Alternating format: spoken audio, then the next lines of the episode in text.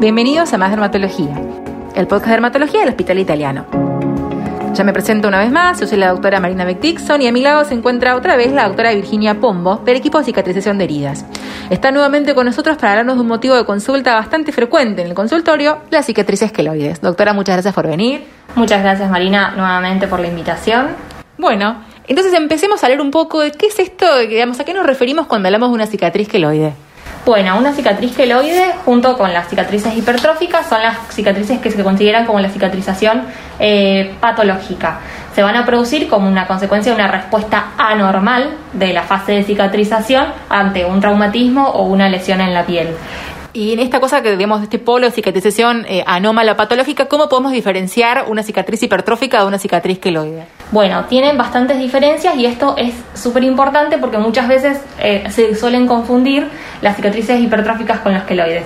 Las cicatrices eh, hipertróficas eh, se van a limitar al área del traumatismo, es decir, si es una línea por, producida por una incisión o por un corte, la cicatriz hipertrófica va a ser del, o sea, de la misma forma, o sea, va a ser una línea y va a ser como un poquito más sobrelevada, o sea, va a ser eh, más gruesa pero dentro de los mismos niveles, o sea, no exceden los límites del traumatismo inicial. No se ven favorecidas por ningún factor, factor étnico, o sea, ninguna raza, ningún, es decir, cualquier persona puede llegar a tener eh, una cicatriz eh, hipertrófica, se suelen generar en zonas de tensión y pueden, o sea, tienden a mejorar con el tiempo. Hay otra cosa que es importante, que uno cuando las trate, que por ahí si uno realiza una exéresis de estas lesiones, estas lesiones no tienden a, la recidiva. Entonces, todas estas cosas son las diferencias con los queloides. Los queloides, es decir, van a exceder los límites normales, generalmente tienen eh, mayor incidencia en, pacientes con fototipos altos, en, en, pacientes de, las razas eh, de los asiáticos y pacientes eh, africanos, tienden, suelen tener una recidiva tras la exéresis, es decir, si lo tratamos tienden a recidivar eh, y además pueden aparecer no solo en zonas de tensión, sino también, eh, en este caso en los queloides, mm, nos cae, digamos, la teoría de la tensión porque suelen también pueden aparecer en zonas de no tensión, como ser, por ejemplo, los lóbulos auriculares. Sí, inclusive también pueden aparecer espontáneamente, ¿no? Sin ningún mecanismo, ningún traumatismo o ninguna lesión desencadenante. Exacto, que son los llamados queloides espontáneos esto que dice la doctora me parece fundamental, ¿no? Aprender a distinguir una de otra cicatriz porque la hora de, abordarnos y de plantear un esquema terapéutico es radicalmente opuesto y eso nos puede hacer como lograr más éxito o fracasar en, el abordaje de esa cicatriz. Exacto. Y también el poder entender estas diferencias nos van a hacer tener mejor éxito para el tratamiento y también la expectativa al paciente cuando le planteamos diferentes tratamientos. ¿Y por qué se forman este tipo de cicatrices? Existe un desbalance que es el que se va a, producir sobre todo, digamos, en la... tenemos distintas etapas en la cicatrización, entonces tenemos la fase inflamatoria, la fase proliferativa y la fase de remodelación. ¿Qué quiere decir? Que vamos a tener un desbalance sobre todo a nivel de la fase proliferativa, donde vamos a tener una mayor generación de fibroblastos, van a estar como, eh, como más estimulados, vamos a tener mayor eh, síntesis de colágeno, eh, existen también un desbalance en las metaloproteinasas y en los factores de crecimiento del trofoblástico de insulina, que esto hacen que también estos fibroblastos sean diferentes a los fibroblastos en una cicatriz normal. Entonces vamos a tener mayor producción de colágeno, que esto se va a ver exacerbado. Y tienden a persistir en el tiempo, por eso es que tienden a crecer en el tiempo.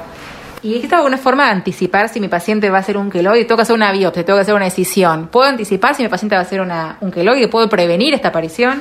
Si el paciente no tiene ningún antecedente, es muy difícil por ahí de saberlo, pero si el paciente ya tiene un antecedente de alguna cicatriz queloide previa, Lógicamente también en las distintas zonas del cuerpo predisponentes es posible que el paciente pueda llegar a obtener una cicatriz queloide. Entonces eso también es importante de avisárselo al paciente cuando lo vamos a planear alguna cirugía, algo, por ejemplo en nuestro caso como dermatólogos, de alguna excisión de algún nevo, de algún, de algún lunar o algo que tengamos que realizar, saber que esto puede llegar a pasar, entonces prevenirlo al paciente y saber que por ahí probablemente tengamos que hacer un control de esa cicatriz y plantear algunas estrategias para prevenir el desarrollo de los mismos. Y estas estrategias, digamos, tengo un paciente que sé que hace queloides, tengo que sí o sí planificar porque sospecho, no sé, un carcinoma solar, algún nevo que no me gusta mucho cómo está evolucionando.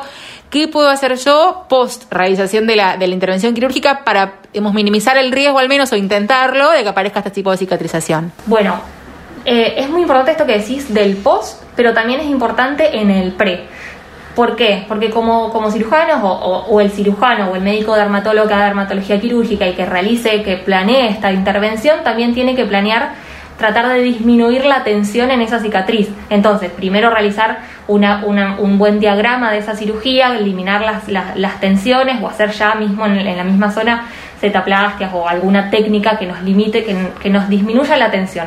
Entonces, primero una buena técnica quirúrgica.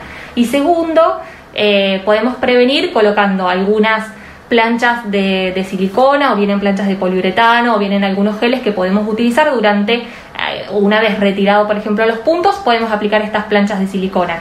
Que esto, o realizar presoterapia, que también, bueno, muchas veces puede pasar, esto excede, digamos, al tratamiento quirúrgico en los pacientes quemados, muchas veces también se utilizan estas planchas de presoterapia para prevenir la formación de los cicatrices queloides. Es importante saber que eh, estas planchas o estos, estos apósitos que nosotros por ahí utilizamos eh, tienden, tienen que ser usados durante un periodo prolongado, es decir, varios meses, mínimo dos, tres meses, seis meses de tratamiento. Cuanto mayor adherencia tenga el paciente, mejor. Es decir, no lo vamos a tener un año, pero sí por lo menos los tres meses postoperatorios serían los más importantes.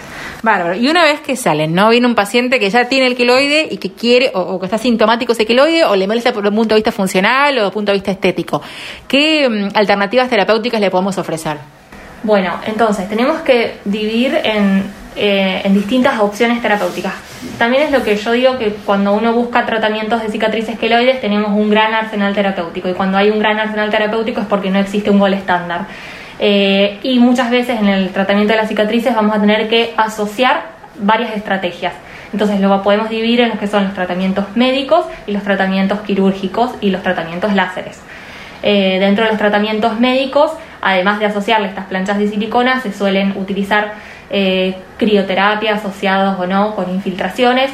Eh, dentro de todas las últimas guías, en realidad lo, lo, que siempre se utiliza y lo que mejor respuesta tiene y que está más demostrado es la utilización de la infiltración de corticoides intralesionales, sobre todo en este, nosotros acá en Argentina utilizamos la triamcinolona, pero también saber que se pueden utilizar otras, otras sustancias quimioterápicas, como por ejemplo la bleomicina, se puede utilizar 5-fluoracilo, intra, eh, también eh, intralesional para disminuir y para mejorar el, aspecto de los queloides. También se pueden hacer tratamientos quirúrgicos y posterior al tratamiento quirúrgico, como dijimos, también eh, importante hacerle hincapié al paciente que no solo con la técnica quirúrgica, sino como estos pueden recidivar, posterior a la, a la exéresis, realizar estas infiltraciones o utilizar también la crioterapia o utilizar láseres también para ir acompañando a que no se desarrolle nuevamente el queloide y que no recidive. Claro, porque en realidad lo que dice, o sea, esta cosa de puede recibir, medio que la recibe muchos es, es la regla en estos pacientes. Entonces es muy importante eh, el mantenimiento y explicarles a los pacientes para que no se pierdan en el seguimiento, porque si no por ahí vuelan el año, los dos años, con el queloide como si nunca hubiese hecho ninguna, ningún tipo de tratamiento. Este punto es súper importante porque muchas veces por ahí el paciente cuando uno le hace la exéresis quirúrgica de la lesión dice, listo, ya está. Entonces, eh, si uno no le explica al paciente que, que recidivan y que tiene que hacer un seguimiento posterior, pasa esto que decís, que por ahí el paciente después de la cirugía no vuelve más por uno o dos años y vuelve recidiva con los queloides y muchas veces vuelven con lesiones de mucho mayor volumen y tamaño. Sí, esto me parece que, es importante, eh, este mensaje a los colegas, ¿no? Como primero explicarle que eh, es una cicatriz y que entonces siempre el objetivo va a ser intentar de mejorarlos o mejorar al paciente funcionalmente o estéticamente o, su sintomatología, pero que eliminarlo por completo muy, muy poco probable, para no ser tan negativo, pero muy poco probable. Eh, segundo, el seguimiento a largo plazo, que la reciba es la regla, la constancia ¿no? en el tratamiento. Sí, y la relación médico-paciente también para, para lograr esa adherencia con el, con el, con el paciente.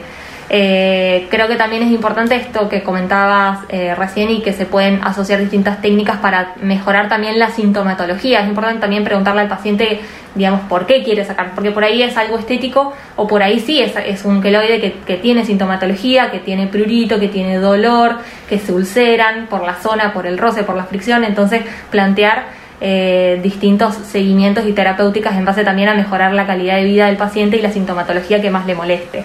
Sí, es muy importante también este tipo de, patologías tan complejas de tratar expectativas reales, ¿no? Como ser muy honestos con nuestros pacientes, ser realistas con lo que pueden esperar, eh, que esto no es una tarea de una sola sesión, como decíamos que siempre son tratamientos combinados. Nosotros acá en el sector de láser del Hospital Italiano, en el cual formo parte, actualmente estamos haciendo un protocolo en el que aplicamos primero un láser vascular de Neoinium Viac, después hacemos crioterapia, después un láser fraccionado como drug delivery de tramsilalona o eventualmente se podría hacer de 5-fluoruracilo por el momento estamos recién empezando con este protocolo, hemos tenido buenos resultados, pero bueno, siempre a la espera y, en observación y seguimiento. Sí, siempre el seguimiento del paciente. Eso es lo más importante. Y como decís vos, tener, plantearle bien las expectativas al paciente de qué es lo que podemos llegar a mejorar.